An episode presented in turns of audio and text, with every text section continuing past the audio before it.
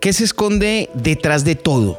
¿Por qué se nos oculta la raíz de los conflictos? ¿Qué tienen que ver los más poderosos detrás de los gobiernos? ¿Somos acaso como humanidad tan solo unos títeres de unos pocos?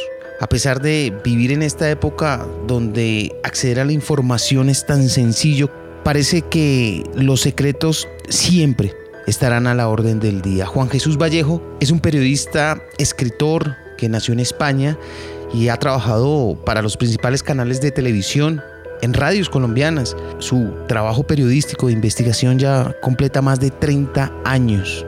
Y los grandes secretos, las conspiraciones, todo lo que nos es oculto, él ha tratado de traerlo a la luz.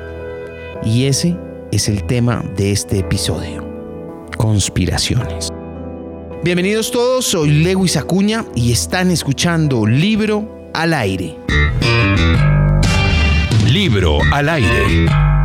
Resulta un verdadero honor, algo como de un misterioso honor, tener aquí a Juan Jesús Vallejo, que está presentando su libro más reciente, Conspiración, cómo nos manipulan las élites del mundo. Juan Jesús, un honor tenerlo con nosotros aquí en Libro al Aire. Muchísimas gracias, Lewis. Juan Jesús, partamos de un principio. ¿Todos hacemos conspiraciones o hay algún tipo de requisito especial para que sea catalogado como conspiración? Tener mucho dinero y que la afecte a mucha gente, con lo cual yo nunca puedo hacer una conspiración. No tengo plata. Ahí es bien sencillo. Juan Jesús, más de 30 años dedicado a esto, como parte de su profesión. ¿Alguna vez ha tenido miedo, miedo profundo? Indignación, mucha indignación. Mucha indignación porque nos llevan mintiendo mucho tiempo. Y entonces, ya te digo, o, todos nos esforzamos un poquito por cambiar esto. Cuando hablo del espíritu de rebeldía, hay gente que piensa, no, pues sí que montar barricadas, mandar a tirar bombas. No. Sí. A través de esto, con un celular, con las redes sociales, opinando, pensando, construyendo, yo creo en una palabra que me gusta mucho más que la de revolución, que es la de evolución. Sí. O evolucionamos o nos vamos al carajo. Hablemos un poco de la actualidad, de lo contemporáneo. Coronavirus. El coronavirus es una conspiración. Muchos aseguran que fue creado en un laboratorio con fines quizá como de una guerra biológica. Vamos a ver, es normal que pensemos que esto es una conspiración porque esto sucede en el momento en el que Estados Unidos y China están en una guerra comercial de la que no tenemos precedente, ¿vale? Entonces, además el virus nace en China y, todo esto. sí. Si el virus lo hubieran creado los chinos, hubiera sido más fácil soltarlo en México que no metérselo ellos en su casa, ¿vale? Para empezar a frenar la economía china. Si el virus lo hubieran creado los norteamericanos, pues hombre, tendrían la vacuna o lo hubieran hecho mejor porque ahora mismo la gestión del coronavirus y de la pandemia en Estados Unidos es la peor del mundo. ¿Vale? Van a morir muchas miles de personas y la economía norteamericana va a tener un revés muy muy grande. La revista Nature hace unos días salió un artículo donde em, lo que hacen es desglosar todo el ADN del bicho este que está matando miles y miles de personas y de lo que queda muy claro es que no tiene ningún tipo de manipulación genética. Llevan varios estudios científicos y todos concuerdan en lo mismo. No tiene ningún tipo de modificación genética. Esto ya pasó hace 20 años con el H1N1 en México y esto ya pasó hace un siglo con la famosa gripe española, que por cierto nació en Estados Unidos, no en España, ¿vale? Que mató entre 50 y 100 millones de personas. El problema es que políticos sin escrúpulos, como Donald Trump o algunos otros políticos sin escrúpulos por parte de China, están aprovechando esto para echarse culpas los unos a los otros, ¿vale? El problema es que esto de la conspiración con el coronavirus no va a parar, porque no paran de echarse las culpas. Es más, ya hasta la CIA, ese es un artículo de hoy, le ha dicho a Donald Trump, caballero, que esto no está creado en un laboratorio. Y lo ha dicho la CIA. A Donald Trump le da exactamente igual. Es más gracioso lo que dice, una fuente que no puedo revelar me dice que esto es artificial. Es estúpido, es ridículo. sí, sí, sí. Y todo esto además lo hacen para meterse en una guerra que coge toda la atención de los medios de información, ¿vale? Y las cosas realmente importantes que van a marcar el futuro de la humanidad, de eso la gente no sabe absolutamente nada. Y te voy a contar un tema que meteré pronto en el canal de YouTube, pero que ni siquiera apareció en ningún medio de comunicación en Colombia ni en medio mundo. Sí. ¿A que no te has enterado que hace tres semanas te han robado la luna? ¿A que no te has enterado? ¿Cómo? No, no. No lo dimensiono, no lo dimensiono. Pues fíjate la dimensión, lo importantísimo que es esto. En 1979 se firma un acuerdo entre las potencias del mundo, entre las naciones más poderosas, donde eh, el día de mañana se compartirán todos los recursos naturales que salgan de la Luna, ¿vale? Para ser explotados para todo el planeta. Eso se firma en 1979. Uno de los firmantes es Estados Unidos. En la carrera espacial que se acaba de reactivar, porque los chinos van a ir a la Luna y Estados Unidos dice que quiere ir y quiere ir antes que los chinos, ¿vale? Llega el señor Donald Trump hace unas tres semanas y dice, me salgo del acuerdo. Si yo llego a la Luna, los recursos naturales de la Luna son de los Estados Unidos de América. La Luna no es que tenga recursos naturales, tampoco eh, hierro o demás como para cambiar el planeta, pero una cosa sí, la más importante de todas. En la Luna hay grandes depósitos de helio 3. Y el helio 3 es el material con el que los científicos están convencidos de que pueden crear la fusión en frío. Una forma de crear energía prácticamente ilimitada, una energía limpia que revolucionará el futuro de la humanidad. ¿A qué eso no lo has visto en ningún medio de comunicación? No, no lo veía y tampoco lo sospechaba. Sí es un tema de, de gran alcance. Donald Trump haciendo eso lo que quiere es que el petróleo de mañana, el 100% sea suyo. Al que le guste bien y el que no, que arree. Cuando usted dice suyo, ¿es suyo de él, de Donald Trump, o suyo de, los, Estados, Unidos? de América. De los Estados Unidos de América. Ese tratado lo firma los Estados Unidos de América y quien se sale él, el gobierno de los Estados Unidos de América. Obviamente Donald Trump, que no va a mandar los cohetes a la Luna, sino que va a ser el gobierno norteamericano, no se puede quedar con el helio 3, ¿vale? Entonces, esas son las cosas realmente importantes de las que no nos estamos enterando. Lo que no aparece en los medios de comunicación convencionales. En Colombia, Juan Jesús, usted ya va para seis años largos aquí en el país radicado. ¿Hay conspiración en Colombia? ¿Están conspirando en Colombia? La hay, pero de eso no puedo hablar porque me matan. Cuando yo me senté y comenté el libro y me dijeron, oye, ¿por qué no te enfocas en temas de, de Colombia? Yo dije, ¿para qué? ¿Para que me peguen dos tiros? Quiero sacar un libro que sea de venta internacional, que se pueda vender en todo el mundo y listo. Mira, te voy a contar una anécdota. Cuéntemela. Ese libro tenía un capítulo más, que era el único capítulo que hablaba de Colombia. Estamos hablando del, libro Conspiración. Vale, vamos a ver. En el libro Conspiración no está el capítulo, lo estoy, lo estoy contando lo que te voy a decir ahora a través de mi canal de YouTube. Sí. Mi canal de YouTube se llama Oculto tras la sombra. Sí. En ese libro iba, iba a ir un capítulo que se llamaba La conspiración de la cocaína.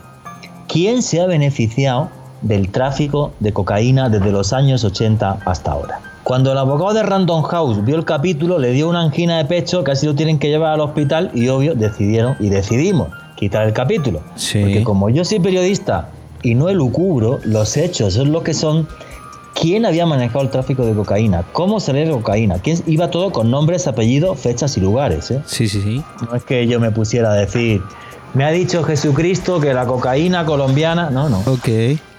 Y entonces ese capítulo, que es el primer vídeo que he hecho ahora para el canal de YouTube, invito a tus oyentes a que, a que vean ese capítulo, ¿vale? Bueno, pues eso ya es tan sabido que hasta hay una película, Hollywood, que se llama, eh, que le da vida a un personaje que se llama Barry Seal. En, los años 80 hay un, hay un, instante que es, crucial en toda esta historia. Sí. El ejército sandinista derriba un avión salvadoreño con armas que iban hacia la contra. Sí. La única persona que se salva de ese avión se llama Eugene Hasenfuss, que es un ex marine norteamericano que trabaja para la CIA. Y Eugene Hasenfuss, obvio, antes de que lo torturen, lo contó absolutamente todo. Tal cantidad de porquería soltó que Nicaragua demandó a los Estados Unidos de América ante el Tribunal Penal Internacional de La Haya. Aquella sentencia, que fue una sentencia en firme, condena a los Estados Unidos de América por la muerte de 38.000 personas en Nicaragua, más toda una serie de destrozos que hay en infraestructuras nicaragüenses, desde los puertos, acueductos, ¿vale? Que se habían hecho con ese tipo de operaciones financiadas con la cocaína colombiana. Bueno, pues eso le costó a Estados Unidos eh, eh, que ese juicio con una sentencia en firme le metieran esa multa de 17 mil millones de dólares, ¿vale? Que luego llegó la Violeta, la señora Violeta, Violeta Chamorro en los años 90 y perdonó esa deuda que tenía Estados Unidos con Nicaragua. Sí. Por toda esta trama y toda esta porquería, el gobierno de los Estados Unidos de América, el Senado, creó una comisión parlamentaria que acabó condenando a prisión a seis personas, al cabecilla de todo esto que se llamaba Oliver North y cinco más. Sí. ¿Tú crees que fueron a la, ¿tú crees que fueron a la cárcel o que alguna vez Estados Unidos pagó los 17 mil millones de dólares? Obvio no.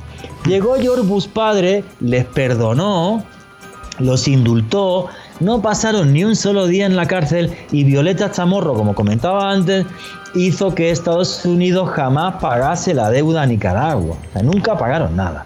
Pues toda esa cantidad de muerte, de infamia y de barbarie se pagó con cocaína colombiana. Sí. Todo eso se pagó con cocaína colombiana, porque el gobierno de los Estados Unidos, el Congreso en este caso, no permitía ayudar a la contra porque no querían problemas con Nicaragua, bastante habían tenido ya con Cuba. Y lo único que se, que se juzgó en el Congreso fue la venta de armas ilegales a Irán, el famoso caso Irán contra. Sí, sí, sí. nunca, se habló de la, nunca se habló de la cocaína colombiana, que fue realmente la que financió todo esto. ¿Vale? Pero en ese capítulo y en los vídeos que vais a ver próximamente en mi canal, ¿vale? No me quedo aquí, porque yo no soy ni, ni de izquierda ni de derechas. A mí esto de ser de izquierdas o de derechas me parece una soberana, perdón, huevada. Yo soy Sí. un demócrata convencido. Yo cada cuatro años cambio mi voto en función de quién creo que puede gobernar esto mejor. ¿Vale? Pues toda la segunda parte del capítulo es cómo los señores simpáticos de la FARC, Sí. ¿vale? De la guerrilla de la FARC están, eh, en- bueno, pues se han convertido en el mayor grupo de narcotráfico del mundo. Es más, en ese capítulo, que yo lo voy a contar luego en YouTube, yo me adelantaba a esto que ha pasado ahora, ¿vale? Sobre el señor Nicolás Maduro y toda la droga que se está moviendo y demás, porque lo que me parece increíble en Colombia Sí. es que yo, por ejemplo, para esa parte del capítulo, la información la saqué, mucha parte de la información la saqué del diario El Mundo, en Sí, España, ¿vale? De los archivos. En el diario El Mundo ya se hablaba claramente, porque hubo una filtración por parte de la CIA de que hubo una reunión al comienzo de la, de la- de la década pasada, en la que en esa reunión estaba Diosdado Cabello, estaba, estaba Hugo Chávez, ¿vale? Y estaba el señor Iván Márquez, que es el que está moviendo absolutamente toda la cocaína de Colombia, o gran parte de la cocaína de Colombia, que va hasta Venezuela, y desde Venezuela tiene mm, varias vías de distribución, pero bueno, las más importantes, una que es la europea, ¿vale? Y otra que va hasta Líbano. Y en Líbano, Hezbollah, ¿vale? Distribuye desde Líbano hacia Oriente toda la cocaína colombiana, dándole las armas a la FARC. Pero que eso va con nombres y apellidos. Y lo peor, no lo descubrí yo. Lo hicieron en Estados Unidos y está en la revista Político Magazine. Y le digo a todo el mundo, busquen en la revista Político Magazine una investigación como de 20 páginas que se llama Operación Cassandra. Que es que tres agentes de la DEA Sí. denunciaron a la CIA, a la CIA porque estaban dejando que esa cocaína saliera por Venezuela, financiara a Hezbollah, ¿vale? Y beneficiara a la FARC. Y eso se permitió durante eh, la administración de, eh, de Barack Obama, ¿vale? Para acercar las posturas con el gobierno iraní. O sea, aquí todo el mundo utilizó la cocaína colombiana, los de izquierdas, derechas, la FARC, Hezbollah, que es otro grupo terrorista. Yo he estado con miembros de Facebook de Hezbollah en Líbano, por cierto. Sí. Pero, ¿tú crees que yo puedo contar esto en algún medio de comunicación colombiano? Pero finalmente en el futuro quizá ve usted eso o no sé si usted tenga planeado ya definitivamente quedarse en Colombia o cuando ya no esté por acá eh, imprimirlo o poner todo eso que usted sabe en un libro que quizá Como es que está escrito, como, está escrito, como está escrito ya, y me es muy fácil sacarlo en YouTube, Sí. en mi canal de YouTube, repito el nombre, Oculto tras la sombra. Sí. Yo creo que en, tre- en tres vídeos soy capaz de contar toda la historia. ¿Cómo se ha beneficiado la CIA, la FARC? ¿Cómo, bueno, lo de la FARC me parece algo, con perdón, asqueroso, ¿vale? O sea, el tema del comunismo por cocaína, inunda todo el mundo de cocaína, o por ejemplo, el ridículo espantoso que ha hecho Colombia a nivel internacional, dejando que Jesús Santrich se escapara, o sea, es ridículo. O sea, yo llego a tu casa y te digo, oye amigo, ¿me das 10.000 kilos de perico? Y yo te digo, ¿dónde te lo pongo? ¿En Los Ángeles, en Miami o en dónde? No, es que es un montaje, porque eran de la DEA. Pues, ¿qué más da que fueran de la DEA? sí, total. O sea, en este país, bueno, en todo el mundo, se llega a discutir por cosas que son ridículas. O sea, Iván Márquez no solo es responsable de la muerte de miles de personas en este país por ser miembro de la FARC. Iván Márquez es responsable de la muerte de miles de adictos por la cocaína en todo el mundo. Que eso es tan grave o más que lo que está haciendo aquí. Son palabras muy contundentes, claro. Claro que sí. Pues, Te lo eh, digo así de claro y además, cuando quieras te pongo los documentos encima de la mesa, con nombres y apellidos y fechas, ¿eh? Total, total. Yo, yo estaba esperando como una pequeña observación al respecto del capítulo colombiano, pero realmente sí, son cosas y temas muy gruesos los que tiene. Yo estaba, esperando lo que le pasa a muchas periodistas que te contase que la reina de Inglaterra es un reptiliano. No, no, no, no me lo creo, parece una estupidez, ¿vale? Parece una historia, mire, una estupidez. Juan, parece una historia de otro mundo y de otro mundo es el tema con el que quisiera concluir porque es un tema que necesariamente hay que tocar con usted, que es el tema de los ovnis y que en el eh, contenido del libro aparece como el secreto que se desvanece. ¿Cuál es el secreto que se desvanece? Que si hay ovnis y, y estuvo oculta esa verdad o que los ovnis realmente no existen. No, el tema es que eh, eh, sobre los ovnis cayó una, una, cortina de silencio, ¿vale? Sí. Eh, desde finales de los años 40, cuando el famoso caso Rockwell, cuando el famoso caso Roswell, donde supuestamente se estrella un platillo volante en Nuevo México, cerca de una base militar norteamericana que se llama White Sand. Ahí es cuando, cuando se establece esa, cortina, de silencio. Muy curioso, porque no sé si tú sabes esto, a los 50 años eh, la CIA está obligada, en aquel tiempo no existía la CIA, pero bueno, están obligados eh, los servicios secretos norteamericanos a desclasificar todos sus documentos. Y si no, incurren en una cosa que se llama un delito federal. ¿vale? Claro. Eh, cuando, en los, cuando en los años 90 un senador norteamericano interpuso una demanda ante los servicios de inteligencia norteamericanos diciendo, oiga, ¿dónde están los documentos del caso Rockwell? Porque aquí hay gente diciendo que esto fue verdad, que ahí cayó algo muy raro. Entonces la respuesta de la CIA, perdona que me ría, es que en una mudanza del archivo en Langley, en Virginia, que es donde tienen la sede, el, archivo se perdió. Perdona que me ría, que me ría. Sí, no, sí, no puede ser una cosa de esas. Solo hay un documento de la época, del año 47, donde un tipo desde Dallas que firma como Willy, un telegrama, le escribe a Edgar Hoover al director del FBI, le dice, sobre lo que está pasando en Roswell, Nuevo México, censuren. Y firma Willy. el único documento. Y ahora tenemos un momento en el que lo que está pasando, ¿vale? Es que el Pentágono de repente, pues está diciendo, oye, esto es real, tenemos imágenes, tenemos filmaciones, tenemos vídeos, aunque nos siguen mintiendo, porque ni nos están mostrando todos los vídeos, ni imágenes, ni nada. Pero bueno, es histórico porque están diciendo, señores, esto es real. Vale, ya está. ¿Por qué tenemos que dudar o cuestionar eh, todo? No, vamos a ver, en, el tema de la, de la, conspiración hoy día, por desgracia, mucha gente tiene el referencia de YouTube, ¿vale? Donde YouTube hay una cantidad de estupideces tremenda que si la reina de Inglaterra es un reptiliano, eh, que si, no sé, una cantidad de estupideces. Ahora hay un bulo, por ejemplo, de que si cogen a mil niños y los meten en una alcantarilla para darles terror y sacarles no sé qué vaina relacionada con la adrenalina, o sea, una cantidad de estupideces tremenda, ¿vale? Ah, sí, Pero eh, lo que yo he hecho en este caso de la mano de Random House es hacer un libro donde pongo encima de la mesa eh, diferentes manipulaciones que ha habido eh, a lo largo de la historia del siglo XX, eh, sobre todo, ¿vale? Y todo va con nombres, apellidos, fechas, datos. aquí no se habla de que la reina de Inglaterra es un reptiliano ni nada. Te pongo un ejemplo, por ejemplo. Sí. Y es Daniel Stulin, que es posiblemente el, el, escritor que más libros vende a día de hoy a nivel mundial sobre temas de conspiración. Yo puedo no estar de acuerdo con muchas opiniones de las que, de las que vierte Daniel Stulin en los libros, como tú no puedes estar de acuerdo, eh, o cualquier lector con opiniones que yo vierto en el libro, pero los hechos son los que son. Y el periodismo se basa en hechos.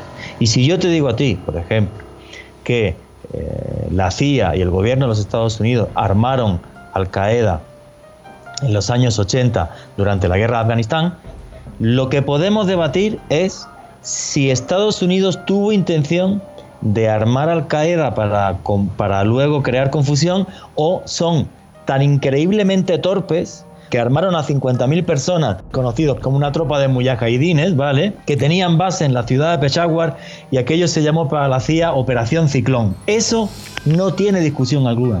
Sí. Porque eso es real. Son hechos. La operación Ciclón existió, la base fue Peshawar y uno de los 50.000 que estaba allí se llamaba Osama Bin Laden. Eso no tiene absolutamente ningún tipo de discusión. Es más, hasta la presidenta en aquel momento de Pakistán, ¿vale? Benazir Bhutto, le dijo al gobierno de los Estados Unidos, cuidado que están creando un Frankenstein, ¿eh? Cuidado que están creando un Frankenstein. Para joder a lo que fue la Unión de Repúblicas Socialistas Soviéticas y darle su Vietnam, ¿vale? Pues no calcularon y no pensaron. Esa es mi opinión. Por ejemplo, la de Daniel Stulin no es esa. Mi opinión es que son tan brutos y son tan torpes que nunca pensaron que armar a 50.000 personas que tenían más de 50 nacionalidades distintas, pues podría el día de mañana eh, provocar la creación de Al Qaeda. ¿Vale? Ahora, la operación Ciclón que existió, que fue en Peshawar, ¿qué tal? Eso no tiene discusión alguna. O sea, eso es real, están todos los recortes de prensa que tú quieras, eh, todas las declaraciones, ya te digo, no solamente de la presidenta de, Pakistán, sino también de políticos norteamericanos, eh, sobre que estaban metiendo la pata en, aquello que estaban haciendo. Juan Jesús, ¿cuánto tiempo ya usted dedicado a esto del tema de la investigación y de la conspiración? Pues ganando dinero con esto desde el, año, no, no, año 90. no, dedicado, que, le guste, que vaya en su vena, que lo apasione desde cuánto tiempo le ha estado poniendo atención. Toda, toda, la, toda, la, toda la vida. Sí. Yo llevo en eso toda la vida, ¿vale? Lo que sucede es que en eh, mi registro a nivel de, escritor y de haber hecho reportajes, ¿vale? Pues yo me metí mucho eh, cuando arranqué esto, yo soy un loco, quería ser Indiana Jones. Sí, sí, y sí. Tan en, serio, tan, tan en serio me tomé esto de buscar el Santo Grial y el Arca de Alianza y cosas de estas, pues que trabajé en más de 30 países, pero sobre todo haciendo reportajes y documentales que tenían, con los, que tenían que ver con los enigmas eh, de la historia y sobre todo de civilizaciones antiguas como los mayas, como los incas, como el antiguo Egipto, como las primeras civilizaciones del mundo que nacen en la antigua Anatolia, en la actual Turquía, como es el caso de Gobekli Tepe, los templos más antiguos de, la humanidad que tienen eh, ni más ni menos que entre 14 y 16 mil años de antigüedad, ¿vale? Porque el primer periodista español, por ejemplo, que estuvo en Gobekli Tepe cuando las dataciones de carbono 14 de repente cambiaron la historia. O sea, yo hacía eso antes mucho más. Sí, sí, sí. Ahora me dio por estos temas porque, bueno, cuando en, mi etapa en radio, tanto en Blue Radio como en, Caracol, ¿vale? Pues me di cuenta que estos temas indignaban mucho a la gente y yo también cuando los investigaba, la verdad que el primero que se indignaba era yo. Entonces por eso decidí ahora en otra etapa literaria de mi vida, en otra etapa periodística de mi vida, eh, meterme con estos temas. Juan Jesús, y de todo eso que lleva usted eh, investigado, de esa pasión que lo ha acompañado desde un principio, ¿Cuál es para usted la conspiración por excelencia, la que en medio de todas las que ha logrado usted indagar no deja de sorprender lo que todavía no se la cree? Sí me la creo y es tan perversa que me gustaría ser capaz de cambiarla. El sistema económico mundial, ¿vale? Em, está basado en una mentira. Entonces el sistema económico mundial que se reescribe y que comienza realmente en 1944 con la firma del Tratado Bretton Woods por parte de las potencias ganadoras de la Segunda Guerra Mundial, crea un sistema económico perverso que es el que vivimos hoy día, que ha dado pie a un neoliberalismo que en, cierta medida hasta está dejando dejando el, sentido humano atrás, ¿vale? Eso es lo que me da miedo porque eso provocó la gran crisis del 2008. Eso va a hacer que la crisis económica que vamos a vivir con el coronavirus posiblemente sea peor que la del 2008 y eso va a provocar no solamente que millones de familias en, en América Latina, ya está hablando, por ejemplo, el Fondo Monetario Internacional de que pueden ser más de 30 millones de personas las que lleguen a la, pobreza más en América Latina y que la desigualdad social en el mundo eh, pues, pues no pare. O sea, eso es lo que me parece más perverso porque tendríamos que, reescribir el, capitalismo, ¿vale? Eh, por desgracia no hay un sistema alternativo a este. El comunismo fracasó, no solo fracasó, sino que fue criminal. Mató más de 100 millones de personas. Entonces, o reescribimos este sistema o eh, nos vamos a ir al carajo. Y sí hay datos y hay pruebas y hay hechos que es que un país reescribió el sistema, que fue Islandia, cuando en el 2008 todo el sistema financiero económico colapsó. El problema es que del caso de Islandia, por ejemplo, pues no le gusta hablar a, los periodistas, no, los periodistas, sino que los medios de comunicación no te van a dejar hueco para que hables de eso. ¿Vale? O sea, lo que hizo Islandia en la crisis del 2008, es decir, vamos a ver, muy bonito, si se ha caído la banca y se ha caído el sistema. Sí. Vale, muy bien, pero ustedes, señores banqueros, ¿qué es lo que hicieron? Se ajustaron a la ley, pero fueron morales, fueron inmorales, ¿qué fue lo que hicieron? Y metieron a más de 30 en la cárcel y no pasó absolutamente nada, ¿vale? Sí, sí, sí. Islandia, a los pocos años de hacer eso, fue el país en Europa que más crecimiento económico tenía, más del 7%. ¿Vale? Entonces, claro que se puede reescribir el sistema, pero el problema es que como los medios de comunicación están en manos de las grandes corporaciones y de la gran banca mundial, pues de esto no se puede hablar. Caramba, y eso lo lleva uno a otra pregunta. ¿Quién está definitivamente detrás de todo en el mundo, me refiero del poder, de las instituciones, de, lo que tenga que ser para mantenernos así en este tema de estar engañados, básicamente. Nada, vamos a ver, la, la, cosa esta de YouTube, de que cinco tipos en un despacho oscuro se llaman Illuminati y dominan al mundo, eso es una soberana estupidez. Sí. Eso, no existe. Ahora, que son entre mil y dos mil personas, sí. ¿Y quiénes son esas personas? No, ojalá, ojalá tuviera la lista, pero se reúnen, En, se, reúnen en diferentes lugares, eh, por ejemplo, como es el Club Bilderberg, o por ejemplo, como es Bohemian Grove, ¿vale? Claro, claro. O sea, hay, hay, hay lugares donde se reúnen y tal. Si tú ten en cuenta que son tan tremendamente inteligentes, que aunque detrás del comienzo de esto puedan estar familias como los Rothschild o como los Rockefeller, ellos son muy listos. Ellos saben que la economía tiene una parte de impredecible. O sea, ellos lo que tienen es la máquina de hacer el dinero. Sí. Que esa nunca la van a dejar. Eso se firmó en el año 1944 en los acuerdos Bretton Woods, ¿vale?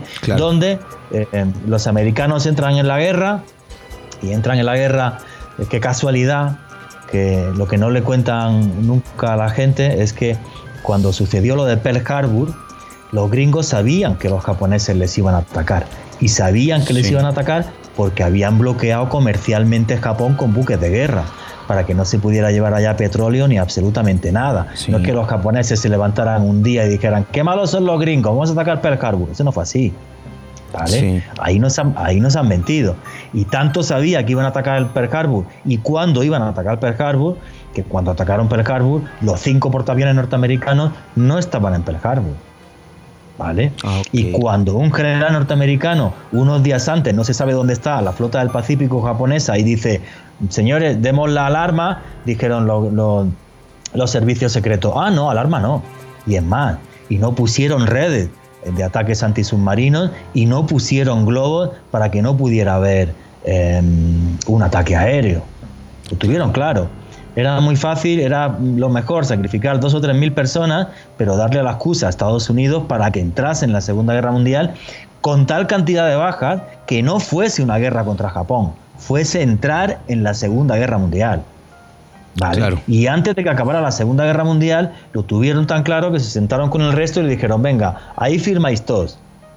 Y firmaron todos y lo que firmamos, por ejemplo, fue una cosa muy perversa, que es que el dólar fuera el patrón de cambio internacional. Que si yo voy a comprar patatas a Perú, pues las tengo que comprar en dólares. ¿Vale? eso se escribió en el año 44, no se ha escrito ahora. Claro. ¿Ok? Pero cuando eso sucedió, lo que tampoco la gente sabe es que el resto de países dijo, oye, ¿por qué no creamos una moneda que dependa de un organismo que también se creó en esos tratados Bretton Woods, que es el Fondo Monetario Internacional y el Banco Mundial? ¿Por qué no creamos una moneda que se llame Bancor? A que la gente no lo sabe. Nunca se creó esa moneda, sino que se hizo en dólares porque los gringos dijeron, no os preocupéis, que yo respaldo los dólares con oro. Sí. Tú me traes un dólar aquí a la Reserva Federal de los Estados Unidos y yo te doy el oro que vale eso, de forma que la economía tenga una base real. Pues en el año 1971 el señor Nixon se salió de esa parte de los acuerdos, con lo cual yo hoy día llevo mil dólares al banco, a la Reserva Federal y me dicen, toma usted los mil dólares otra vez nuevos, pero de oro absolutamente nada. Cambio Todo esto ha ido creando un sistema tremendamente perverso que beneficia a muy pocos. Se reúnen, claro que se reúnen. Se reúnen en, lo que te he dicho, en el Club Bilderberg, en la Comisión Trilateral, se reúnen en Bohemian Grove, que eso está en California. Y pero, pero Jesús, cuando usted habla de ese grupo de personas, eh, ya para cerrar por lo menos esta parte, cuando usted habla de ese grupo de personas que se reúnen, esas personas que representan familias, gobiernos, eh, políticas, ¿qué, qué representan? Básicamente. Les importa un carajo de la política y los gobiernos, les importa su dinero y su billete. Sí. Eso es lo que les importa, su dinero y su billete. Los países y las fronteras, les importa un carajo. Y la política, los políticos son los que los que los que están con ellos ahí, pero vamos, no pillan ni tres pesos. O sea, simplemente tú tienes en cuenta una cosa muy sencilla. Vamos a ver. Son como que los políticos más o menos también son títeres de, de, esas personas, los gobiernos son títeres de ellos, obedecen a lo que se determine allá. Mira, el problema aquí es el siguiente.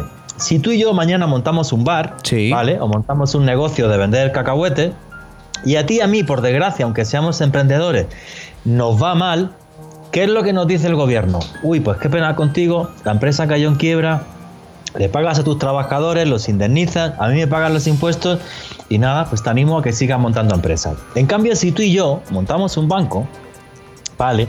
Y con ese banco hacemos cosas, entre comillas, bastante oscuras, sí. lo que va a hacer el sistema financiero y el gobierno es decir, no, los bancos no pueden caer porque son la columna vertebral del sistema económico. Lo estamos viendo ahora, por ejemplo, sí, más o menos. Tú y yo hacemos el bruto con el banco y el banco entra unas pérdidas de 2.000 mil millones de dólares y dice, el, y dice el gobierno, vale, venga, voy a aumentar los impuestos, rescato la banca y si invierto menos en sanidad o en educación, pues que os den morcilla no me importa absolutamente nada. Como tantas y tantas veces ha pasado en las últimas décadas, sobre todo sí. en la crisis del 2008, creo que también aquí en Colombia pasó a finales de los años a finales de los años 90.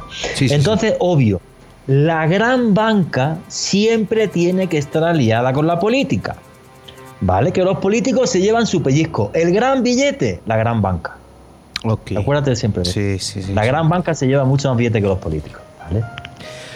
Pero Juan Jesús, entonces, escuchando todo esto, reflexionando, siempre llega la, pregunta necesariamente de decir, ¿no queda ningún otro camino diferente a resignarse, a entender que ese poder siempre va a estar ahí detrás de todo y va a estar manipulando nuestras vidas? Los seres humanos nos estamos volviendo tan estúpidos, tan imbéciles, que se nos olvida que si nos juntamos y nos unimos podemos cambiar absolutamente todo. Y que es necesario crear movimientos, ¿vale?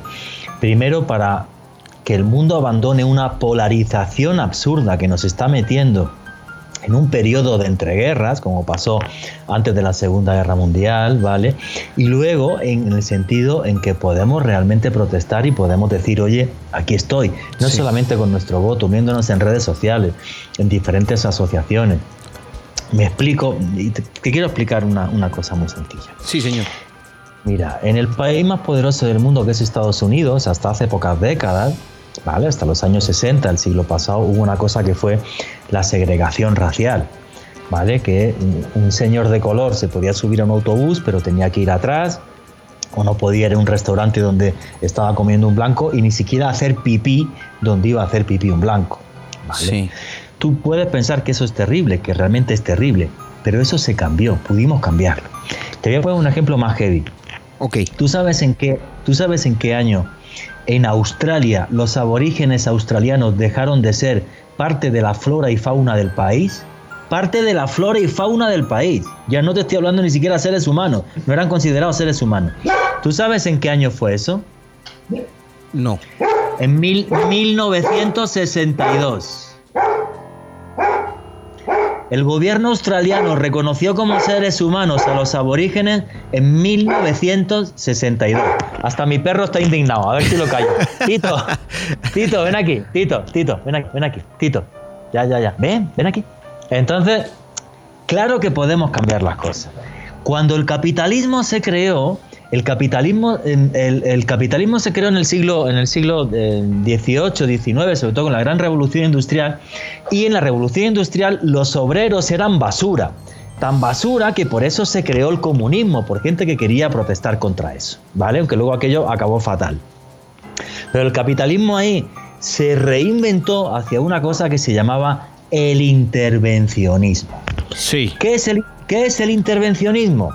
Pues por ejemplo, Imagínate que yo tengo un monopolio de un medicamento que te quita el dolor de cabeza. Y bueno, pues yo vendo ese medicamento como si el único que lo tiene a 100.000. Sí. Pero es que yo como Estado te puedo decir, ¿vale? ¿Usted quiere vender el medicamento que quita el dolor de cabeza? Pues o lo vendes a 40.000 que sigue ganando o no lo vende. Así de sencillo. Eso se llamaba intervencionismo. Y gracias al intervencionismo, en los años 50, 60, 70, 80, el mundo floreció.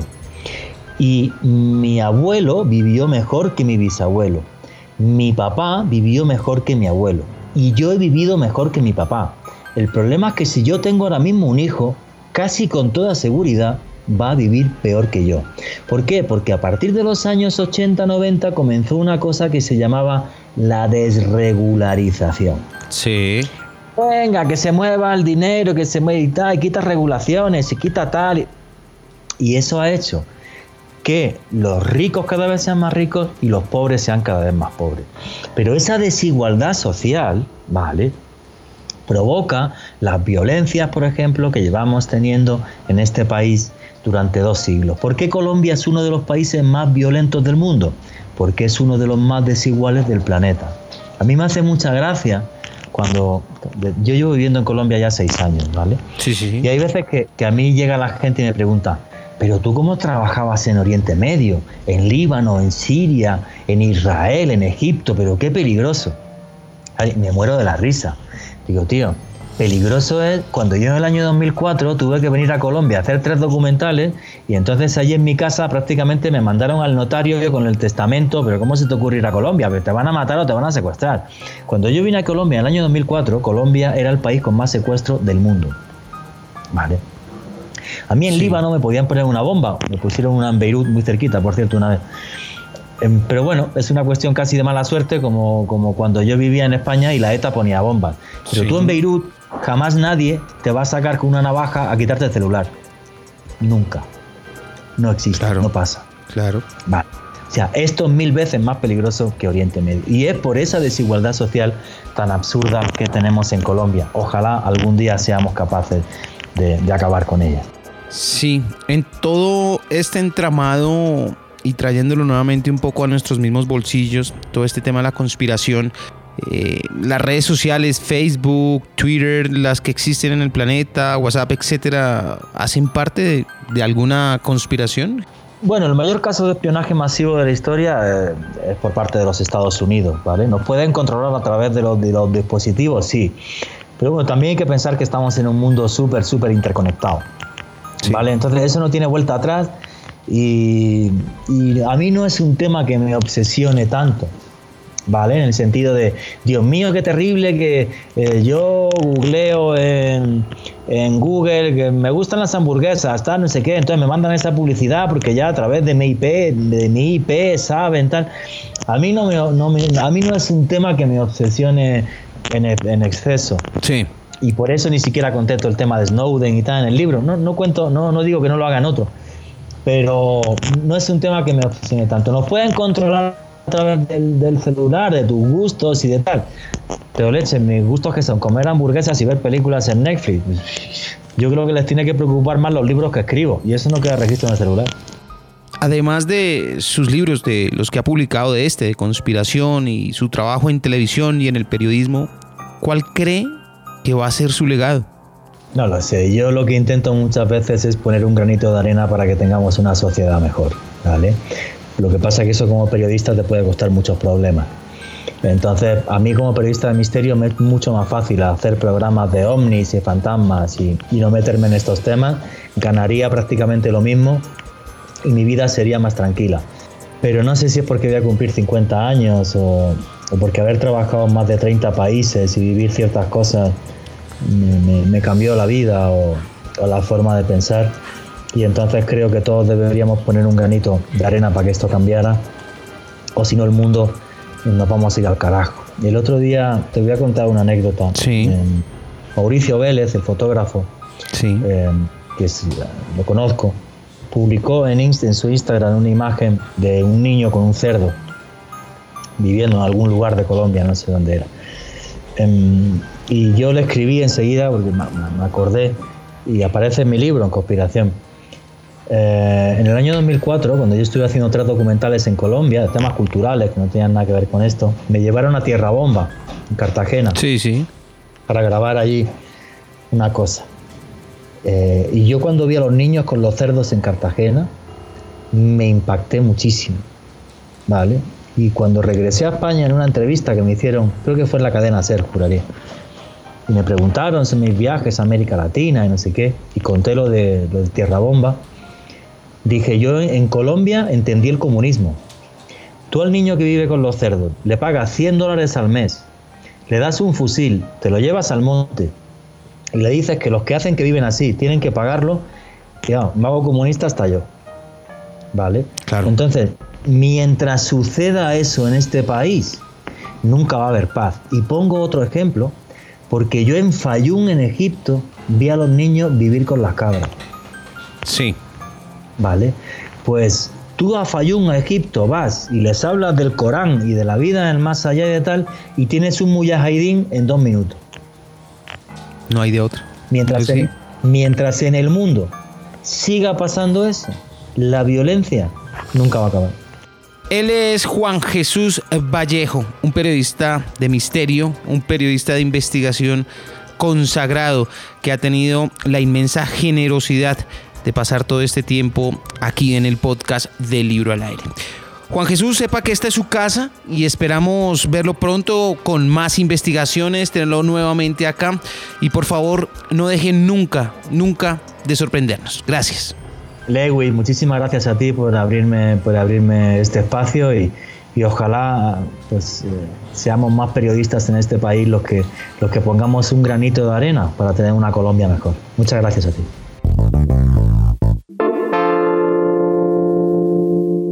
A ti que estás escuchándome, gracias. Gracias por estar ahí y obsequiarle tu tiempo a este podcast. Para ti fue hecho. Si tienes alguna recomendación, por favor, no dudes en dejarla en los comentarios. De eso se trata, de compartir y de encontrar libros y contenidos que alimenten la vida. Soy Lewis Acuña y por favor, no olvides visitar www.libroalaire.com, suscribirte a nuestras redes, disfrutar de nuestro contenido, enviarnos sugerencias, quejas y reclamos. En Libro al Aire no nos proponemos ser tendencia, sino ser útiles para tu vida. Libro al aire.